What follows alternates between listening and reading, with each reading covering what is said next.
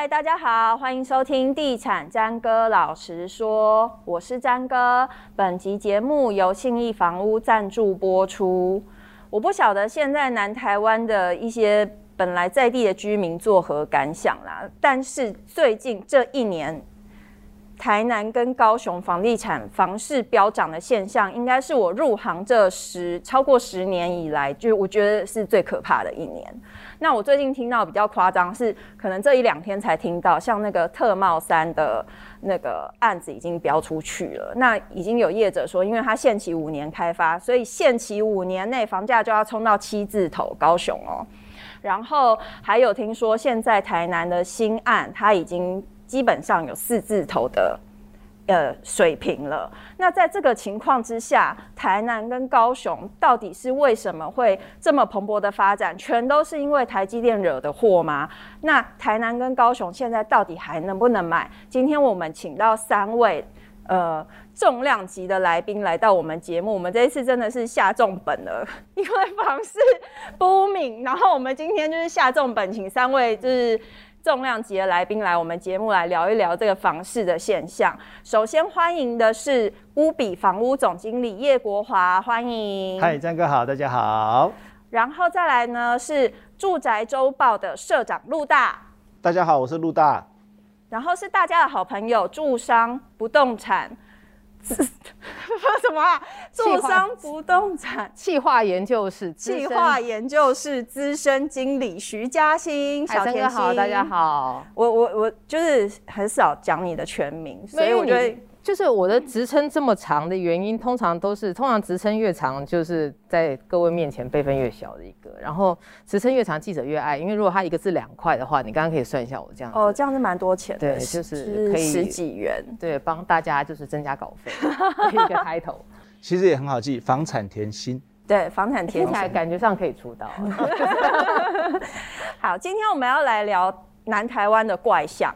我想请问一下，就是各位有没有听到，就是在你们就是职业生涯中，就是现在的南台湾买房最奇特的现象？叶总这边好像有案例，对不对？对啊，南台湾啊，首先其实我我之前在两三个月前我就得到一个，因为我的属下是在南台湾蛮大的案子，一个代销的处长。嗯嗯。不能讲这个案子就对，呃不行，对，但是就在台南跟高雄都待过。然后他说台南的案场，嗯，台南案场说他们被限制一个礼拜只能卖一户，哈，他们有三百多户哦，他说一个礼拜只能卖一户，一个月只能卖四户，里面的小姐本来二十几个，缩编只剩下两个，为什么呢？因为卖太快，房价会一直涨，对公司不好。对，第二个呢？材料都一直涨价，嗯，啊卖太快，价钱都卖低了，涨不起来，所以要把这些产品要留着，嗯。第三个，这个现在的材料呢涨价，然后又买不到，嗯，所以你卖太快盖不出来会被抱怨，嗯，所以呢干脆就放着慢慢卖，就是一个惜售的观念。对，而且而且事实上市场又是往上走，所以他们变得变得就是把整个销售把它慢把它放缓下来，嗯哼。那三个月前。如果我讲给大家听，大家觉得哎，更凶，根本的讲哎，阿西安娜，三个月后你再来看的时候，嗯、你看人家提前都已经做好这样子的一个布局跟延展，这是第一件事情。嗯。嗯，第二个是我的我的亲戚跟朋友，嗯，好，那都在台积电，嗯，好，然后那天我们一起用餐的时候，他说啊，我儿子这一次呢就要被调去这个南科了，南科，所以呢，他们呢就亲戚朋友啊同学啊就一起开车，刚好有人住屏东嘛，嗯，啊就经过。南科跟这个高雄啊，嗯，反正就看看了，这样一去啊，两台车去，一来一回就买了三间房子。哇！对，而、啊、他们都在竹科啊。他们是自住还是要投资用啊？哎、欸，他们一个其中一个要被调到南科去了，嗯，所以他预先做这个准备，嗯，预先就在那边自产，嗯、因为竹科只要台积电所到之处，嗯。无不风声鹤唳，房价蝗虫过境，风起云涌，嗯，铁定涨的，嗯，这应该是现在南台湾民众最最怕听到的三个字。陆大这边也有很夸张的案例，对不对？是哦，这跟着台积电买房子哈，呃，好像是现在的一个呃投资资产的一个观念哈。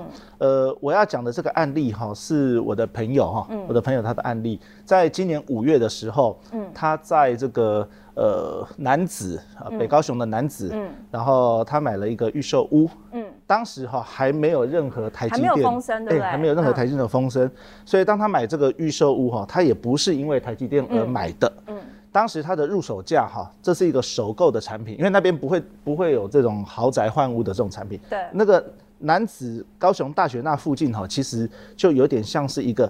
全新的一个从化区，那个地方有一点像是新北的淡水，嗯、又有一点像是 A 七这样子的感觉。嗯，好，当时的入手价约莫是十六万。嗯，十六万哈，我们先先把它标注这个这个价格这样子。再来呢，到了今年八月九月的时候，嗯、台积电的消息开始传出来了。嗯，传出来了以后，原来同一个这个建案，哎、欸，开始吸售的味道，涨价的这个讯息就出来了。嗯。从这个呃入手价的十五六万，嗯、这是涨鸟价哦。嗯、可是外面的这个呃牌价还是写到二字头哈，写二二十出头，马上到调到二十五六万。嗯，好，这个是十万跳十五六万，十五六万跳早鸟价。对，可是牌价是写二十万。嗯，对啊，马上好，这个牌价就跳到二十五六万去了。对啊，就等于三个月内。牌价变，牌价涨二十五趴啦，对，但是底价涨了快快四十趴，哎，差不多。啊，还记不记得后来大概在十月的时候，台积电要来不来，大家在拉锯。对对对。这个时候，这个买盘是不是就开始停滞了？对对。买盘开始停滞了，所以这个价格也没有再做很大的这个波动哈。嗯。一直到上个礼拜，一个一个晚间九点的一个晚上哈，这个台积电宣布要。这个确定这个讯息，那不得了啊！根本就是乐透开奖的时间。没错，结果这个牌价立刻从二十几万一改改到三十几万去了。哇塞，那你朋友卖掉了吗？呃，劝他不要卖哈，啊，劝他不要。大概今今年底脱手是一个换月的好时机。不过哈，这个刚好也告诉我们一个讯息，呃，一日三市的这个情况未必在现在这个时间点不会发生。嗯，对啊，我们很有可能要。迎接到哈一日三市的这样子，所以你刚刚讲比较保守，未必在这个时间点不会发生。直白来说，就是已经发生了，已经发生了，没错。我我刚刚听了，就是那个叶总还有陆大讲的，我我其实已经想说，要不要算一下，我们这集大概会出现几次台积电的字眼？可能就是其实大家讲说南台湾的这个现象，其实都是台积电惹的祸。关于这一点。就是三位不晓得有没有什么话想说，还是你们也认为说对，就是台积电。其实我我觉得不能完全算在台积电头上啊。嗯、一个是说，你说以南科这件事情来说好了，南科其实同样的台积电的这个，我们说南科园区的这个这个区块里面。嗯它有台达电呐、啊，也有一些上市柜的公司。是要拉别人下水的意思。哎、欸，对，正是。好，那那当然，我我们从几个部分来看啦，就是说，其实其实像刚刚陆导有提到，我其实两三年前呢，我那时候去台南，我们就全全省的一个巡回的演讲里面，我的那个演讲的场旁边，嗯，就是一个台积电真人，嗯，的一个地方。然后呢，台积电真人的地方，然后我就跟。我那时候就问他们那个大概年薪大概多少？他说年薪大概就会突破百万嘛。别人以为你要去应征就。哎，对我这么老怎么可能应征呢？没有，因为我那时候听完之后，我就叫我弟下去买。但是我弟因为他之后我我希望我弟不要听到，好 糟糕。等于他那时候就是跟旁边的那，就是他反正就下去看，看了一个预售案，然后那个预售案那时候开的价格是十四万。嗯。然后呢，结果我就跟他说，我觉得。这个地方你未来的价格应该是可以期待的，因为人都已经在争了。然后他跟我讲年薪已经超过百万，嗯，所以你乘以十倍就是他的一个购买力嘛，嗯，那你购买力的话，他可以买到，他如果年薪超过千万。以上，嗯，那现那个时候我我那个时候在那边演讲的时候，那个区域大概都在七八百万左右，所以它价格一定至少会涨到两成以上，嗯，殊不知我弟看完之后准备下定回去打电话跟老婆讨论，老婆叫他不准买，到了半年之后吧。他再打电话下去问，十四万涨到十八万，他们婚姻状况还好，还是还是平稳？我们会努力的维持这段婚姻。我 媳我弟媳其实不错啦，对，对其实人不错，就是保守一点。哦，对，那那我我觉得这是几个结构面的问题啦，一个是说。竹科的这个话题，这种科技厂的话题，它很容易让大家产生人口跟需求的想象。嗯，因为他们收入好，而且在这边成家，本来人口就会进来，那就会有住屋需求，这个是大家可以想的逻辑。嗯，那第二个部分来说的话，是现在大家常常听到的叫做工料双涨。嗯，原物料跟人工的这个这个价格的齐涨，那造成了就是整整个成本的结构面的一个部分。是那另外来说，其实，在台积电消息宣布之前，陆大跟叶总也知道啊，就是高雄跟台南的土地早就抢翻天，而且炒翻天。嗯，那有很多的建商，他甚至于就是因为他没库存，他不惜就是用高价去跟别人买别人的土地当做自己的库存。嗯、所以你说成本面上面的一个往上加，嗯、再加上这个我们说是。税费也没有降，嗯，然后再加上话题的带动，它本来就会有这样子的一个状态，嗯哼，所以不能全部赖给台积电，但凡是要找卤煮啊，不然 没有，应该是我觉得是这样，因为过去这两三年我跑南部的时间跟地点是非常之多的哈。嗯、那我们昨天前天做的一些统计，更清楚的表达出六都里面哈，只有双北哦，台北跟新北没那么明显，你走到桃园去，嗯、走到这个台中去，台南跟高雄。不好意思，蛋白区的价格都涨破。这过去就是二零一二年哦，到二零二一年这十年的时间里面，嗯，蛋白区的价格都涨破一百趴。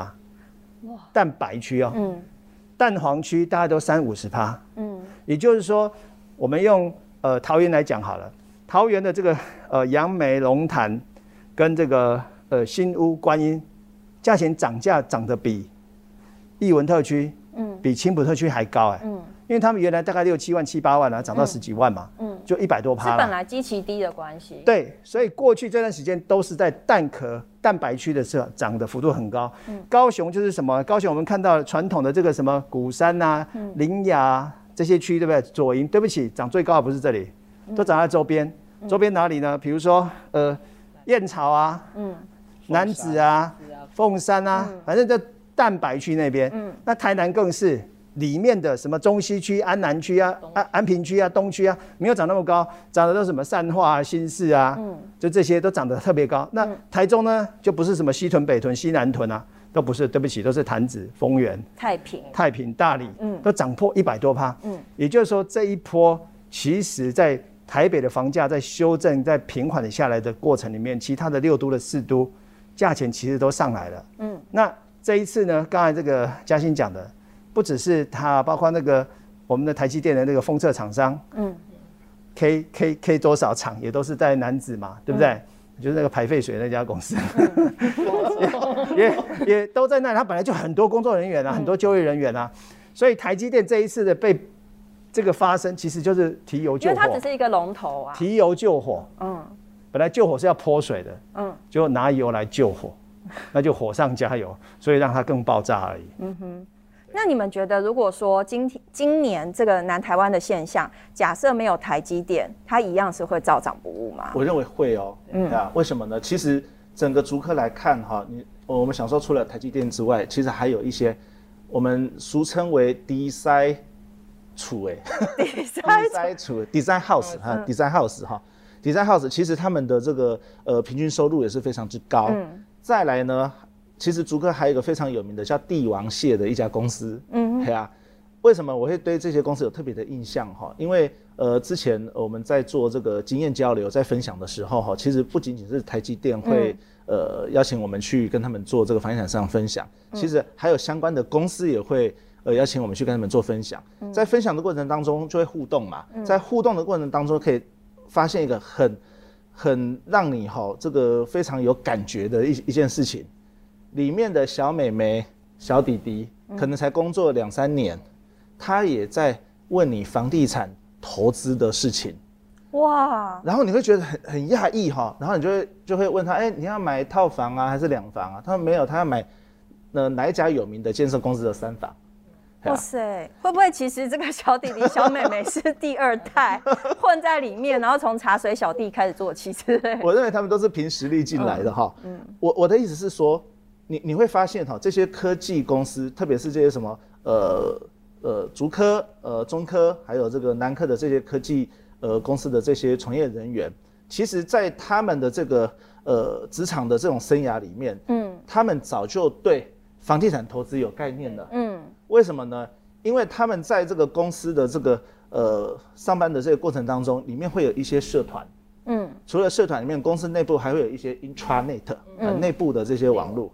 内网，在内网的这些公布栏里面，常常就会有福委会的一些讯息这边流入。嗯嗯、然后呢，他们除了美股，除了这些呃金融商品，比特币，哎、啊欸，比特币什么币的这样子，房地产、房子，其实在他们的整个布局里面，其实就是他们投资里面的一个标的。嗯，这个跟这个跟一般人哈，把房地产视为说，哎、欸，我要这个这辈子我要买一栋房子安身立命。或者是说我要换一间房子，呃，替我的这个家人哈，呃，呃，有有有争取更好的这种生活空间，嗯、他们那种出发点已经不一样了。嗯哼，嗯哼，所以如果没有台积电的话，那还是要推一个炉主出来。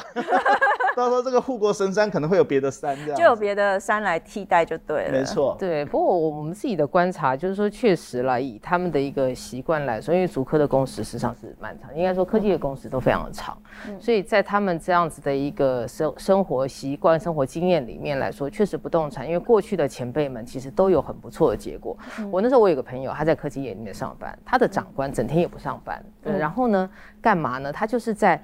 那个 A 七那边，然后跟业者混得非常熟，嗯，然后他自己手上大概有十几二十件的案子，然后他就在卖给同事，嗯、所以你就会发现到，哎，有那种就是企业内的就是小中介，他还有一些业者跟有还有一些我们有一些店头的小朋友还蛮厉害，他是工程师做着做着，他自己下来做房仲，嗯哼，那像他的那样，他就会他的说服力跟他的一个人际网络网络的这个部分的链接就会非常强。